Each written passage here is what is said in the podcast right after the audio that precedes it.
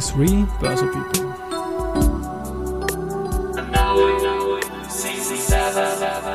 Annouing Season 7. Presented by Fruits.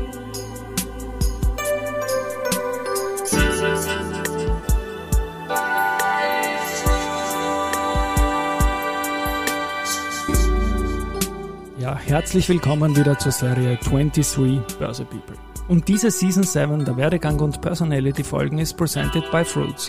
Mein Name ist Christian Drastil, ich bin der Host dieses Podcasts und mein zwölfter Gast in Season 7 ist Matthias Reder, der nach mehr als 20 Jahren Bankerfahrung in Österreich in die Bitcoin-Welt in Österreich gewechselt ist. Also vom Valuta-Tag zur Valuta-Sekunde. Lieber Matthias, Servus und herzlich willkommen bei mir im Studio. Hallo und äh, grüß Gott. Servus, ja. Valuta-Tag, Valuta-Sekunde. Ich fühle mich in meine eigene Bankgrundausbildung versetzt, obwohl es damals die Valuta-Sekunde noch nicht gegeben hat zur Schnelligkeit der Bitcoin-Welt. Kommen wir dann. Ich freue mich, dich da zu haben. Es ist ein Karriere- und Werdegang-Podcast. Bei dir hat es in der Bankwelt begonnen. Du bist 1999 bei der Kremser Bank eingestiegen. Bitte ein paar eigene Worte zu deinen Early Years im Berufsleben. Ja, ähm, ich habe die komplette Bankausbildung durchlaufen, habe am Schalter angefangen, äh, habe mich dann zum Hauptkassier hochgearbeitet. Same hier, ja genau. ja. Bin dann äh, in eine interne Abteilung zum äh, CRM-Programm, zu mhm. den Kundendaten gekommen und habe dort in der Organisation, war dann zuständig für die Datenqualität, wo das ganze Thema aufgekommen ist ähm, und äh, habe versucht, die Kundendaten dann auch äh, ähm, ja, auszuwerten mhm. und in der Bank dann natürlich für den einen einen oder anderen Report zur Verfügung zu stellen. Und da ist das sozusagen ähm, das Interesse an das ganze Thema der Vertriebssteuerung aufgekommen, wo man gesagt hat, okay, äh, Kunden, die ein Bankprodukt A genutzt haben, wenn man das hochrechnet und sich den Musterkunden ansieht, äh, wie gibt es da Potenziale und und und. Und so hat das ganze Thema dann mit der Vertriebssteuerung angefangen. Und da muss man, glaube ich, auch unglaublich viel herumkalkulieren und so eigentlich, oder? Das geht ja auch ein bisschen in die Richtung Vertriebscontrolling dann auch. Welches Produkt rechnet sich wann und, und so weiter und so fort. Ne? Genau, das war damals noch in den Banken, in den Kinderschuhen. Ja. Ich konnte dann relativ genau auf den Cent ausrechnen, was sozusagen die Selbstkosten und was dann durch der VK-Preis beim Kunden war, was dann an Marge übrig geblieben ist. Die Deckungsbeitragsrechnung ist damals genau. gerade auch äh, ja. eingeführt worden und das waren natürlich dann auch so Themen, das hat mich unheimlich fasziniert, fasziniert, weil mich Zahlen auch immer schon fasziniert haben, neben der Arbeit mit Menschen, muss ich dazu sagen. Und deswegen hat das ganze Thema Vertriebscontrolling, Vertriebssteuerung natürlich auch mit Marketing zu tun, aber mhm. natürlich auch mit Vertrieb zu tun. Und das hat mich ziemlich äh, fasziniert. 1999 bis 2009 war diese Ära, es war eine gute Ära am Aktienmarkt. Wir haben den Jahrhundertboom in Wien gehabt. Es hat auch noch Zinsen gegeben am Sekundärmarkt. Also die Vielfalt war da. Bitcoin und Co. hat es noch nicht gegeben. Aber in dieser Zeit sind auch zwei mächtige externe Einschläge äh, in unser aller Leben und Berufsleben geprallt. Ich beginne mal mit 9-11 2001. Du hast sicher auch irgendwelche Memories und Anekdoten dazu. Ja, tatsächlich. Ich weiß noch ganz genau, wie ich gesessen bin vor einem Bankmonitor im, im, im Großraumbüro mit den anderen Kolleginnen und Kollegen äh, und plötzlich macht einer das Video auf und sagt, das gibt es nicht. Ja? Und wir waren eigentlich paralysiert. Äh, ich glaube, mich erinnern zu können, dass da ein bis zwei Stunden, da war, wir, wir waren einfach alle sprachlos, wie es sowas geben kann, wie man das erste Mal dieses Video gesehen hat. Ähm, und ja, die Tage danach waren dann natürlich auch sehr aufwühlend und, und emotional und im, im Sinne von, was bringt uns jetzt die Zukunft, ja, äh, eben auch für die Finanzmärkte, weil damals hat ja die Börse geschlossen. Genau. Es war große Unsicherheit, was wird mit den Aktienmärkten passieren, was wird generell passieren, Krieg, Terrorismus, wer, also die, diese ganze Welle hat uns ja eingeholt gehabt. Und wir waren ja äh, eigentlich wie, wie komplette Neulinge. Wir wussten auch gar nicht, wie wir mit dem Thema emotional umgehen sollten. Ja, zum Glück war das dann relativ rasch wieder vorbei. Der Schaden war nicht wieder gut zu machen, keine Frage. Aber an den Märkten hat man sich schnell erholt. Und dann waren eigentlich super Jahre, bis dann im Jahr 2008 der eigentlich finanztechnisch noch viel größere Hammer gekommen ist. Stichwort Lehman. Bitte auch da ein paar Worte dazu. Ja, damals hatte ich das erste Mal so richtig Angst um meinen Job. Ja. Ähm, ich war eigentlich ähm, durch die Bankausbildung auch so weit ge gestärkt, dass ich gesagt habe, okay, es gibt immer wieder Leute, 80 Prozent der Bevölkerung haben Geld, die brauchen Bankdienstleistung, 20 Prozent brauchen Geld, die brauchen einen Kredit, auch das ist eine Bankdienstleistung. Wir haben sozusagen immer Produkte für ja. jede Lebenslage, die dem, die dem Menschen helfen. Ja? Und äh, mit Lehman war das erste Mal, dass, ähm, dass ich unser Bank- und Finanzsystem wirklich einmal kritisch hinterfragt habe durch, dies, durch das Gefühl der Angst. Also ich hatte Jobangst, ich war mhm. damals natürlich noch jung, ähm, in die Ausbildung, man hat dann plötzlich die eigene Entscheidung, bleibt man in der Bank, wie geht es weiter, wie sind die Karriereaussichten? Damals hat es ja auch geheißen, okay, die Banken sterben, es wird sozusagen ja. äh, ausgedünnt, es wird nur mehr Großbanken, Filialbanken, damit ist auch das, das, das Netbanking aufgekommen, wo man überhaupt gesagt hat, okay, man braucht zwar Finanzdienstleistungen, aber keine Banken, war ja die Aussage von Bill Gates. Und ähm, man hat natürlich schon in der Branche gesehen, halt, ähm, da haben nicht alle am Globus mit den gleichen ähm, mit den gleichen Mitteln gespielt wie sozusagen die normale österreichische Universalbank.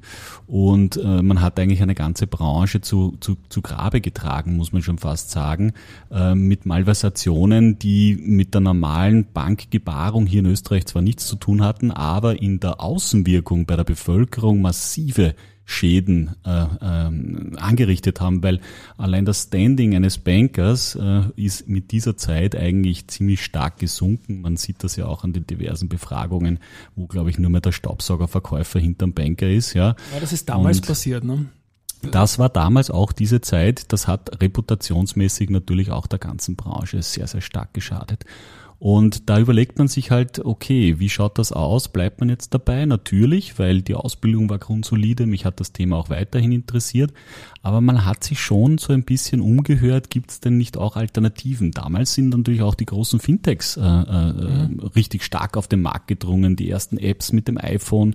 Also das habe ich ja alles äh, sozusagen miterlebt, auch wenn die Dotcom-Blase ja dann geplatzt ja. ist, wenn man das als nächstes Ereignis hernehmen möchte.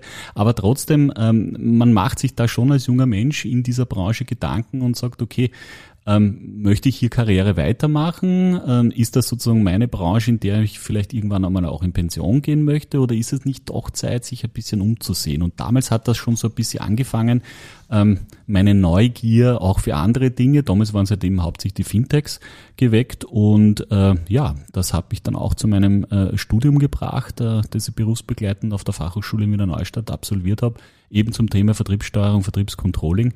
Und ja, schlussendlich ist dann ein ganz anderes Ding geworden. Und so ganz anders, du hast dann einen Wechsel gemacht von einer Bank zu einer Bank. Ja, du bist zur Raiffeisen Landesbank Burgenland dann doch gegangen.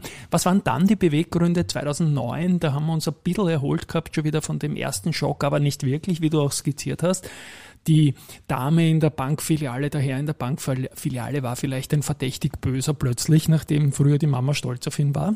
Äh, wieso bist du in der Bankenwelt dann geblieben und hast dich äh, für den Job im Burgenland entschieden oder bei der Bank im Burgenland? Ich weiß ja gar nicht, ob es im Burgenland war. Ja, das war in Eisenstadt bei der Raiffeisen okay. Landesbank Burgenland. Ich hatte ja dann meinen Wohnsitz gewechselt ähm, von, von, äh, von der Wachau sozusagen ins Burgenland, mhm. weil ich eine Burgenländerin geheiratet habe. Das ist ein schöner Grund. Und ne? das, ja. ja, und das hat sich jobmäßig sehr gut ergeben, weil ich äh, habe auch das Gefühl gehabt, äh, ein, ein, ein Tapetenwechsel steht an. Ja. ja und habe dort eben die, die Abteilungsleitung für Vertriebssteuerung und Beschwerdemanagement äh, äh, bekommen, die es mich auch sehr, sehr ausgefüllt hat und äh, sehr interessant war. Das Thema war halt, ähm, kannte das Banking sozusagen. Es war mir ja doch auf den Leib geschnitten. Äh, der Umgang mit Zahlen, das Thema mit der Deckungsbeitragsrechnung war damals auch ein großes Thema, das in den Raiffeisenbanken eingeführt wurde, das noch nicht überall Standard war.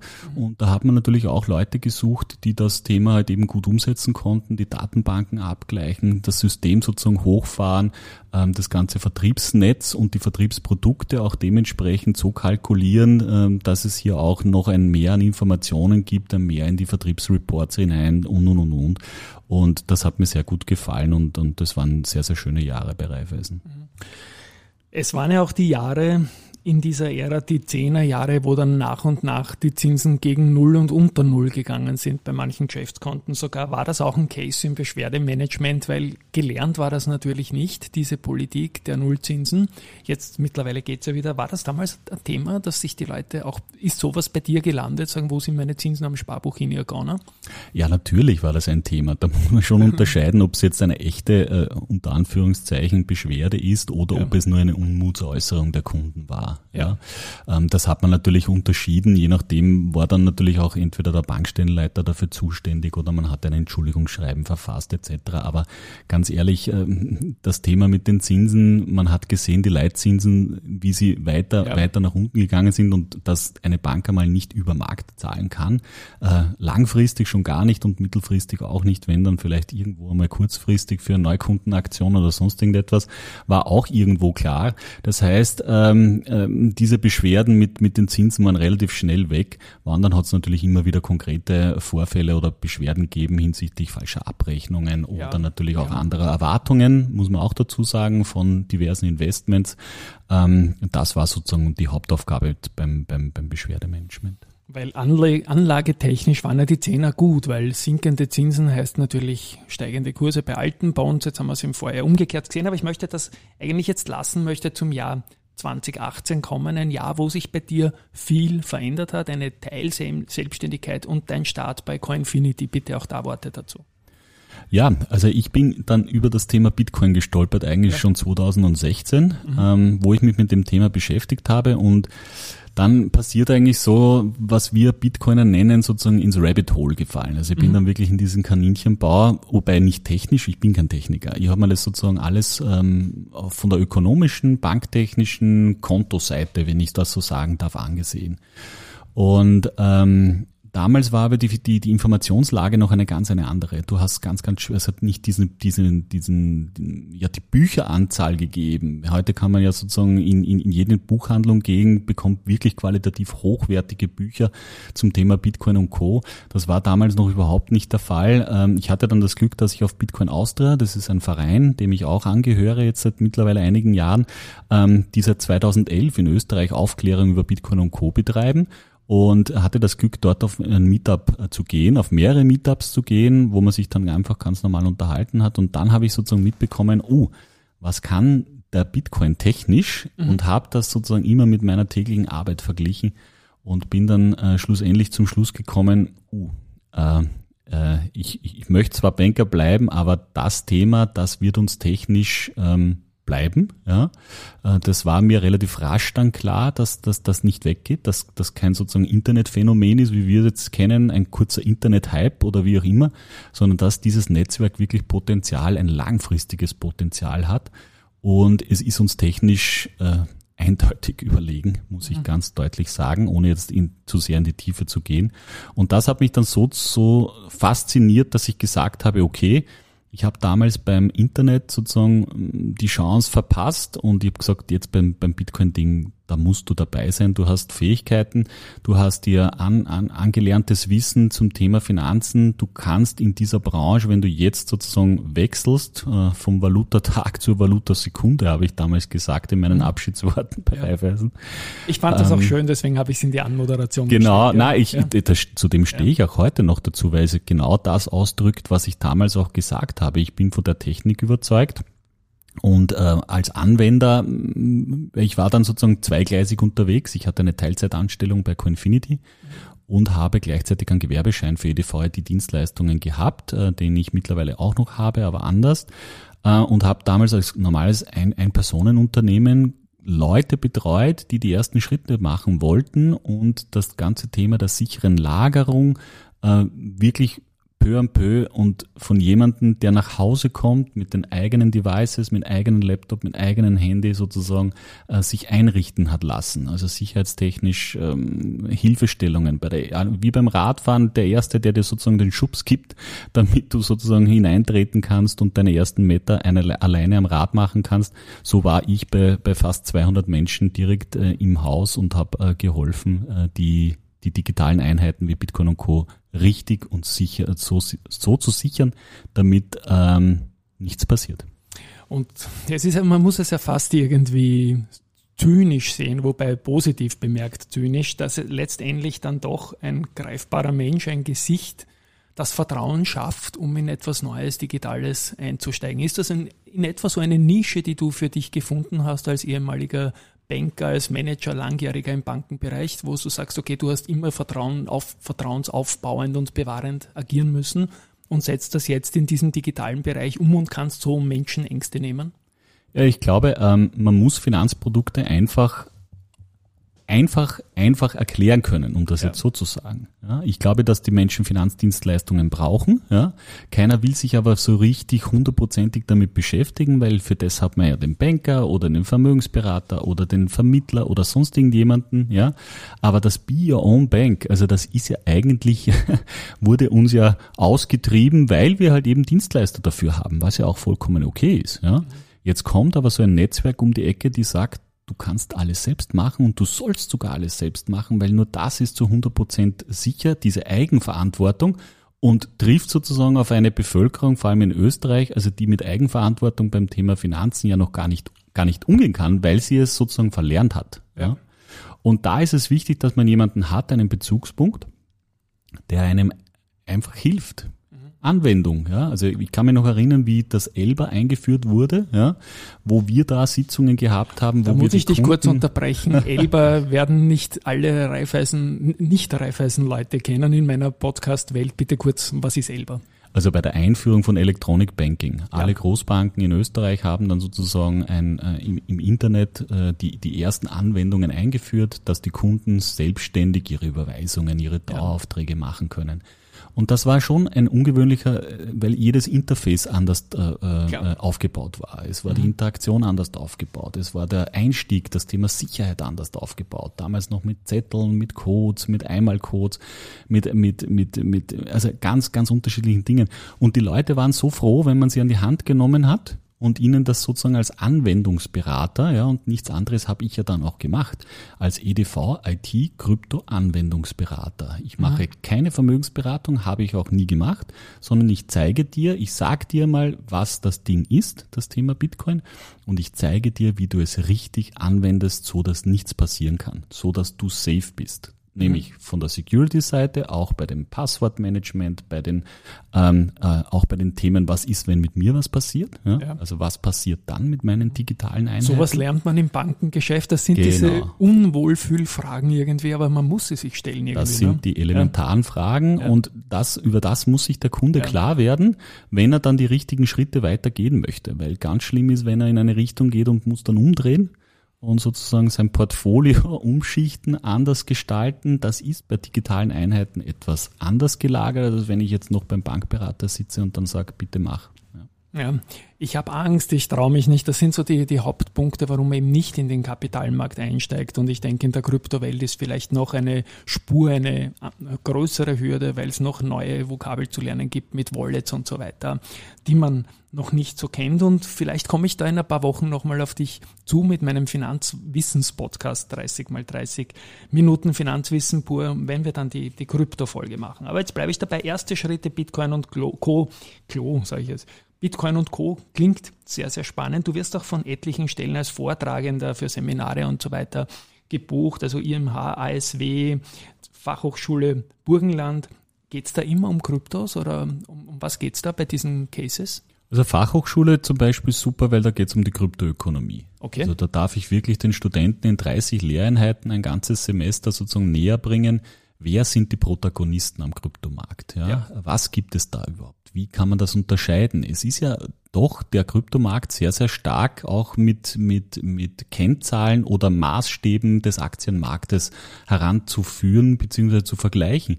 Und das setze ich natürlich ein, auch meine Kenntnis, nachdem ich seit 2016 jetzt den Markt äh, sehr genau beobachte und da die ein oder andere Entwicklung natürlich schon mitgemacht habe, da gebe ich auch sehr gerne meine Erfahrungen weiter. Und äh, die, vor allem diese Einschätzung zu den Dingen, wie sie sich entwickeln können. Weil das ist natürlich auch etwas, wo man sagt, okay, es gibt jetzt nicht nur Bitcoin, es gibt andere Sachen auch. Ist das was Gutes? Geht kann man sich da überhaupt vorstellen, ähm, wie, wie, wie sich das weiterentwickeln wird? Ja? Ähm, ich will jetzt nicht partout nicht sagen, ob es ein Investment Case ist oder nicht, das muss eh jeder selbst entscheiden, ja. Aber ähm, am Anfang wurde ja Bitcoin sozusagen belächelt als das, das, das Darknet-Geld oder wie auch immer, ja. Aber dass, dass der Bitcoin selbst äh, mehrere Use Cases aufweist. Also er ist ja nicht nur ein Store of Value, quasi ein, ein, ein Wert, als Wertspeicher auch gesehen, Stichwort das digitale Gold. Es ist ein, ein, ein Werteübertragungsnetzwerk mit Safe-Funktion, wie mhm. ich es immer so gerne sage. Ja, ich kann 24 Stunden, sieben Tage die Woche jederzeit sozusagen eine Transaktion absetzen. Es kann niemand es verhindern, ja, ja. außer ich selbst. Und äh, das ist sozusagen ein, ein Zahlungsnetzwerk, das ich nicht missen möchte, weil ja wir halt einfach auch Einschränkungen haben in unserem normalen Fiat-System, wo ähm, das ein oder andere ich mir immer anpassen muss an den Intermediär, also sprich an die Bank, an die Dienstleistung, die ich natürlich äh, ja auch nutze als ganz normaler Bankkunde. Aber wo, wenn wir an Karfreitagen, am Wochenenden denken etc., dass es doch hier äh, äh, bei der Übertragung einfach technisch viel, viel bessere Lösungen gibt. Das glaube ich, steht außer Frage. Und auch das Bundesministerium für Inneres hat für ein redaktionelles Projekt auf deine Dienste gesetzt. Auch da ein paar Worte dazu, bitte. Ja, das ist herausgegangen. Also wir waren mit Coinfinity die allererste ähm, Kryptodienstleister oder Bitcoin-Dienstleister, der eingeladen wurde, offiziell auch im Bundes also im Innenministerium. Da gab es das Public-Private Partnership, eine, ähm, ja, eine Organisation beziehungsweise einen Versuch ähm, von einer staatlichen Behörde, auch ausgehend von der, von der Geldwäsche-Meldestelle, hier das Geldwäsche-Thema mit dem privaten Unternehmen zu erörtern. Das heißt, man hat äh, die Leute zusammengeholt, die unterschiedlichen Vertreter von Banken, von Dienstleistern, aber eben auch von Kryptounternehmen, von da war ich sozusagen dabei, und man hat die aktuellen Geldthemen dort äh, sozusagen mit den mit der Wirtschaft geteilt und man hat gesagt, was kann man machen? Das ist die aktuelle Bedrohung oder diese und jede Tendenzen gibt's, das sind die Trends, ja. Und da waren wir natürlich sehr sehr froh, dass wir dort auch unsere äh, Bitcoin oder Krypto Experience oder unsere, unsere ähm, ja unsere Meinung dort auch kundtun haben können. Ja? Und daraus ist dann auch erwachsen, ähm, da haben wir dann auch gesehen, vor allem 2017, 16, äh, wo es noch sehr, sehr viele ähm, ja, ähm, auch, auch Betrugsprojekte gegeben hat. Das darf man natürlich auch nicht ähm, außen vor lassen. Und da habe ich äh, etliches gern geschrieben für das Magazin Innere Sicherheit, ähm, äh, wo ich sehr stolz bin drauf, weil gerade in meiner Position als Leiter damals äh, für Compliance und AML, also die Verhinderung von Geldwäsche und Terrorismusfinanzierung im Bereich von Kryptowährungen, natürlich sehr speziell, aber es geht nichts anderes als die Transaktionsinformationen auslesen aus der Blockchain. Die Blockchain ist ja nichts anderes als eine Datenbank, wo alle Transaktionen in der Zeitfolge protokolliert, dokumentiert, abgelegt, also fälschungssicher abgelegt sind. Und jetzt ist ja die Frage, wenn die Transaktion auf ewig gespeichert ist, ja, dann kann ich ja zu dieser Transaktion, zu dieser Information in einer separaten Datenbank, und da gibt es ja sehr, sehr viele Anbieter auch weltweit, ähm, diese Informationen sozusagen aufpeppen. Ja. Und das machen etliche Firmen äh, und äh, ja, für ein Compliance- und AML-Verantwortlichen ist es dann wichtig, diese Transaktionsinformationen sich auslesen zu lassen bei der einen oder anderen Transaktion oder generell bei allen. Da gibt es dann auch so ein Scoring-Modell im Hintergrund von 0 bis 10 oder von 1 bis 100. Und je nachdem, ob die die, die Bitcoins haben alle eine Geschichte. Ja, also ich sage ja immer, da jeder, jeder, jeder Bank, jede Banknote hat ja eine eigene Seriennummer, die auch unique ist und so muss man es auch im digitalen Bereich sehen, so dass jeder Satoshi, also die kleinste Untereinheit von Bitcoin, hat eine eigene Nummer, wenn man das so will und diese Nummer hat eine Transaktionshistorie, die auf ewig in der Blockchain gespeichert ist. Ja, das heißt, ich weiß, wo deine Bitcoins vor dir waren. So. Und dann geht es darum, diese Information auszulesen und adäquat zu bewerten. Ja, und auf dieser Bewertung dann sozusagen ein Risikoprofil zu machen und dann zu sagen, okay, nehmen wir die Transaktion an oder nicht. Ja. Mhm. Und über spannend. das habe ich dann auch geschrieben, weil das führt natürlich auch mit der Blockchain-Spur zum Dieb, war zum Beispiel eine, eine Headline dass natürlich Ermittlungsbehörden hier Unterstützung bekommen bei der Auslesung von äh, diesen Transaktionsinformationsdaten. Da gibt es auch in Österreich sehr, sehr interessante Startups, die sich dem jetzt auch gewidmet haben. Ähm, und die helfen dann privaten, aber auch Behörden äh, bei Ermittlungstechniken und bei dem Auslesen von diesen Transaktionsinformationen. Und das hat weltweit schon zu etlichen Ermittlungen, äh, Ermittlungserfolgen geführt, dass man auf die Spur der Täter gekommen ist, vor allem wenn sie dann die digitalen Einheiten wieder ausgeben wollten. Ja? Äh, und dann haben das ein oder andere da die Handschellen geklickt, ja. Ich denke, du könntest jetzt den Stefan Embacher von Foreus oder Foreus meinen. Wir haben ihn ihm schon Korrekt, ja. er war hier im Podcast auch schon zu Gast und das werde ich auch noch verlinken. Du hast gesagt, Compliance zuständig, das ist natürlich beim Unternehmen Coinfinity der Fall gewesen. Jetzt bist du dort Key Accounter. Bitte für die Leute, die Coinfinity nicht kennen, auch da ein paar Worte. Seit wann gibt's das und was macht Coinfinity jetzt genau? Also Coinfinity ist der älteste Bitcoin-Broker in Österreich. Es gibt Coinfinity seit 2014, also noch vor einem großen Wiener äh, Kryptounternehmen, ohne den Namen jetzt zu nennen. Ähm, bei uns gibt es Bitcoin ja. und nur Bitcoin. Ja, also mhm. wir sind Bitcoin only. Dafür haben wir aber einige andere äh, Dinge. Wir haben einen telefonischen Support, wir haben ein Walk-in-Office, wo man sich äh, äh etc. Äh, informieren kann. Und wir haben sozusagen äh, jetzt einen Bitcoin Key Accounter mit meiner Person. Das mhm. heißt, äh, Kunden, die einen eine höhere Summe abwickeln möchten, also tauschen in Bitcoin oder Bitcoins wieder in Euros getauscht haben, die haben natürlich individuelle Fragen. Ganz mhm. klar, ja, da geht es um das Thema Kursfixing, Kondition, Onboarding. Macht er das mit einer Firma? Wir nehmen auch Firmenkunden. Ist er Privatkunde? Äh, von wo kommt das Geld? Hat der ein Konto in der Schweiz? In, also ganz, ganz unterschiedliche Fragen. Und wir sind der Partner, der langfristige Partner für unsere Kunden für individuelle Abwicklungswünsche. Die kann man mit mir besprechen. Ja. Mhm. Man kann das Setup sozusagen aufstellen, wie der Kunde sich das vorstellt. Und er bekommt natürlich auch die Beratung zur sicheren Lagerung von uns. Ja.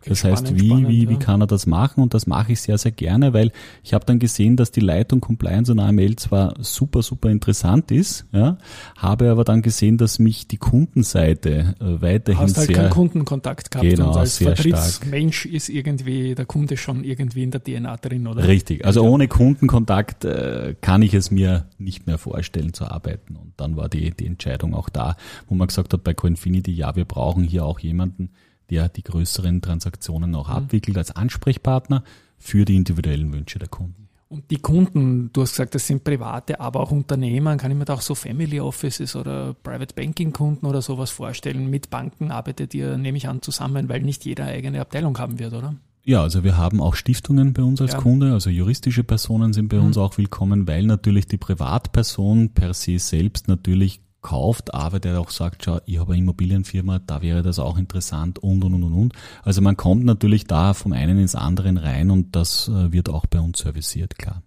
Gut, ich komme jetzt von Coinfinity wieder zu deiner Selbstständigkeit zurück und da gibt es das Projekt RDG, Rette dein Geld und die Website rettedeingeld.at, werden wir auch verlinken. Rette dein Geld, ja, aber vor wem eigentlich? Eigenverantwortung, ja. ja. Also da geht es wieder darum, Bier on Bank. Vor der Inflation, vor dem Bösen da draußen und so, ne? Ja, es gibt natürlich ja. ein paar allgemeine Kriterien. Inflation ja. ist natürlich mhm. gerade in aller Munde und und und, aber mir geht es eigentlich hauptsächlich darum, wenn man schon bei den Kryptowerten Bier on Bank ist, ja, mhm. äh, dann kannst du das eigentlich auch bei einem Großteil deiner anderen Finanzprodukte wieder dein eigener Finanzkapitän sein. Ja, wir haben am Handy heutzutage im Jahr ähm, 2023, glaube ich, so viele Möglichkeiten wie noch nie, ja, mhm. dass ich einfach per App Installation sozusagen in die Welt des Investierens rausgehen kann. Ähm, wir sind gerade dabei, bei dieser Tokenisierung aller Assetklassen sozusagen live, erste Reihe fußfrei dabei zu sein. Und das alles ist sozusagen nur einen Klick weg. Aber und da kommt wieder das große Aber, ähm, ohne Finanzbildung, ohne zu wissen, was man macht, äh, wird das eher eine, eine, eine Investment, äh, ein Investment mit vielen Rückschlägen sein, gehe ich mal davon aus, oder man hat einen Lucky Punch. Aber für das langfristige Aufbauen, ja, ist es eigentlich unabdingbar, dass man sich der Finanzbildung widmet. Mhm. Und mir geht es in diesem Finanzblog einfach darum, dass man äh, aufzeigt, welche Möglichkeiten es gibt. Ich arbeite auch äh, mit fixen Partnern zusammen. Diese Partner haben auch Produkte oder Dienstleistungen, die es aus meiner Sicht dem Privatkunden ermöglichen, sich besser aufzustellen in der Veranlagung, ähm, sich auch äh, kreativer aufzustellen und natürlich dementsprechend dann auch äh, eine, eine bessere Performance hoffentlich hinzulegen, wenn man dementsprechend diversifiziert und das ganze Thema der Sachwerte auch gut angeht. Du hast auf der Homepage einen Geldbaum sehr stark in das Zentrum gestellt, wenn man die Homepage aufruft auf der Startseite. Wir beide werden das sicher in der Grundausbildung gelernt haben, eine Anlagepyramide, die steht halt da, unten sind so Basisinvestments und nach oben wird es halt spitzer, die Pyramide, da darf man durchaus einmal spekulativer auch andenken. So war die Anlagepyramide zu verstehen. Der Geldbaum ist ähnlich aufgebaut, hat aber einen Stamm unten. Erklären wir das auch noch kurz, wie du den Geldbaum so mit der Pyramide vergleichst. Ja, der Baum hat sogar Wurzeln. Also es Wurzeln. geht zuerst ja. die, um die Wurzeln, weil viele Leute, die mich gefragt haben, Matthias, okay, jetzt haben wir das alles eingerichtet, aber wie viel soll ich überhaupt kaufen? Ja. Und ich sage, ich bin kein Vermögensberater, das kann ich dir nicht äh, sagen, das musst du selbst wissen. Und ich stelle dann meistens die Gegenfrage, naja, wie viel bleibt dir pro Monat über? Ne? Und da werden die Antworten schon dünner. Also die ja. Leute wissen, was sie ungefähr netto verdienen pro Monat. Das wissen sie sehr gut. Dann vielleicht die, die größten ein bis zwei Ausgabepositionen und dann ist schon Ebbe. Also ganz, ganz wenige führen Haushaltsbücher, dass man wirklich weiß, übers Jahr gesehen, was auch wichtig ist, was ist sozusagen meine Einkommen und was sind meine Ausgabenarten, weil da fängt es einmal an. Und das zweite ist sozusagen der Stamm, der, die, die sogenannten Fixkosten. Das sind die großen Kostenblöcke, die ich nicht wegkriege. Das ist der Kredit, das sind die Energiekosten, das sind Versicherungen etc. Das heißt Dinge, die ich brauche, wo ich aber Anbieter vergleichen sich definitiv lohnt. Also da reden wir von zigtausenden Euros, die ich mir sparen kann über eine gewisse Laufzeit. Und dann sind wir oben im Investmentansatz, den ich sozusagen in vier Kategorien geteilt habe. Gold und Edelsteine, äh, Bitcoin und Co Aktien ganz klar und Immobilien. Das sind die vier Bereiche, wo ich sozusagen Tipps und Tricks gebe, wie ich es mache, ja, oder eben auch mit Partnern, deren äh, äh, Philosophie und ähm, andere Dinge äh, herzeige, wie man äh, hier zu einem diversifizierten Portfolio Jetzt kommt. hast du auch ein einziges Mal gestockt in diesen 30 Minuten. Man merkt, du machst das oft und du hast auch äh, eine große Veranstaltung gemacht. Letzte Frage noch zu diesem Geldbaum. Schulden kommen da nicht vor, oder? Dass ich jetzt äh, quasi auf Kredit spekuliere, weil der, der Baum ist ja dazu eigentlich quasi erst die Qualifikation für das Geld, was mir überbleibt, ob ich überhaupt äh, anlegen sollte, oder? Also Auf mit, Kredit empfiehlst du nicht. Mit Fremdkapital investieren, absolutes No-Go. Danke, dass das auch du gesagt hast. Das ist absolut auch meine Hauptaussage, weil ja, das funktioniert nicht. Äh, man kommt unter Druck und das geht daneben. Ich habe eine Konferenz äh, erwähnt, du hast jetzt schon mehrmals Partner erwähnt. Ich glaube, die passen da auch irgendwie zusammen, diese zwei Dinge. Das ist gar nicht so lang her. Wir sprechen jetzt Anfang Juni. Wann war die Konferenz? Ich glaube Ende Mai. Wie groß war die? Und dann haue ich dir noch das Stichwort Peter Kotaczek hin. Also wir hatten fast 120 Leute wow. im, ja. äh, am Neufelder See, im Neufelder See Restaurant. Jetzt am 26. Mai war das. Mhm. Bitcoin meets Burgenland, Volume 2, komm auf die mhm. Sonnenseite des Geldes, abgewandelt da natürlich des, irgendwas, ne? des ja, genau, Burgenland-Spruchs. Nein, ähm, Bitcoin-Only-Veranstaltung, Hauptsponsor natürlich Coinfinity, aber auch mit anderen Partnern. Und es ging den ganzen Tag um das Thema Bitcoin mit internationalen und nationalen Speakern, wie zum Beispiel Nico Jilch etc., der vorgetragen hat. Also also ganz, ganz tolles Feedback bekommen zu ja. diesem Tag und das wird es auch nächstes Jahr wieder geben. Und was macht der Peter Kototzek dort? Stichwort noch Bulliburste dazu. Du hast da zwei Karten, die ausschauen wie ganz normale Bankomatkarten im selben Design.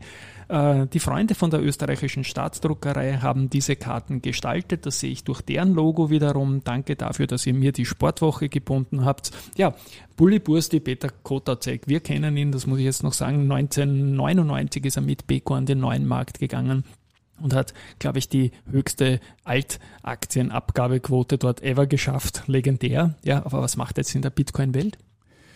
Der Peter ist ein Bitcoiner, ja, ja, schon sehr, sehr früh auf den Zug aufgesprungen und hat auch dort seine Experimentierphase und hat auch den Bully Bursti, er ist der Schöpfer des Bully Bursti. Das Wort passt zu ihm irgendwie, finde ich. Und lange Rede, kurzer Sinn, wir haben als Coinfinity mit der österreichischen Staatsdruckerei ein Produkt kreiert und zwar die sofort einsetzbare Bitcoin-Kontonummer, weil mhm. du brauchst ein Bitcoin-Konto, Das heißt Wallet in unserem Fachjargon. Ich sage als Ex-Banker immer gern Bitcoin-Konto dazu. Wenn du Bitcoins empfangen oder senden willst, brauchst du so ein Ding, ja, wenn du das selber machen möchtest. Und das haben wir mit der österreichischen Staatsdruckerei gemacht, in Scheckkartenformat, sofort einsetzbar. Da ist die Kontonummer drauf, man kann sie sofort äh, einsetzen. Und da gibt's eine Sonderedition mit dem Bulli Bursti, der ist ein, ein, ein kleines Wildschwein aus der isländischen Sagenwelt sozusagen kopiert von Peter. Ja der passt auf deine Bitcoins auf und der ist in der Sonderedition als Logo angedruckt auf dieser Bitcoin Card Wallet von äh, der Coinfinity und äh, in seiner Funktion als Schutzschirm der Bitcoins äh, mit Be Your Own Bank soll er dir helfen, deine Bitcoins sicher selbst zu verwahren. Wir wollen ja noch zwei Dinge in den Shownotes verlinken. Zum einen ein YouTube-Video von deinem Event. Äh, Peter Kotaczek spricht da, glaube ich, eine Stunde fast, oder? Wird Über eine Stunde, ja. Zum und da Thema, kommt der Bulliburst ja auch vor. Natürlich, er erklärt auch ganz kurz, wo die Geschichte des Bulliburst ist, wie er entstanden ist und wie er ihn auch künstlerisch einsetzt, um anderen Leuten eben das Thema Bitcoin. Es ist ja so ein abstraktes Thema und da helfen natürlich auch künstlerische Elemente, dass wir äh, über die Kunst das abstrakte Thema Bitcoin auch äh, besser erklären können. Und dann verlinke ich noch was, nämlich ein Buch, das du geschrieben hast, nicht alleine, sondern mit einer spannenden Redakteurin von der Bildzeitung, mit der Katja Eckert. Ihr habt ein Cover gestaltet, das ausschaut wie eine Fernsehserie, irgendwie so dynamische Finanzding irgendwie, aber bitte auch da eigene Worte, bevor ich mich noch verrenne. Das Buch ist voriges Jahr rausgekommen ähm, ähm, und soll helfen Einsteigern in die Kryptowelt, weil so schwer ist das Investieren dort auch nicht und man soll auf jeden Fall das Einmaleins des Investierens, das wir aus dem Aktienmarkt gewohnt sind, auch beim Bitcoin und Co-Markt, also beim Kryptomarkt beherzigen. Und das Buch ist hoffentlich voller Tipps äh, für Einsteiger, die sich äh, beim Investieren dort sozusagen äh, ordnungsgemäß unterwegs sein wollen. Weil ich eine etwas hasspellige Einleitung gebracht habe zum Buch, habe ich den Namen nicht genannt. Du hast ihn jetzt auch nicht genannt. Bitte sag uns noch, wie das Buch heißt. Ich werde dann Amazon-Link dazu verlinken. Das Buch heißt Cash aus Coins und ist im äh, Finanzbuchverlag München erschienen.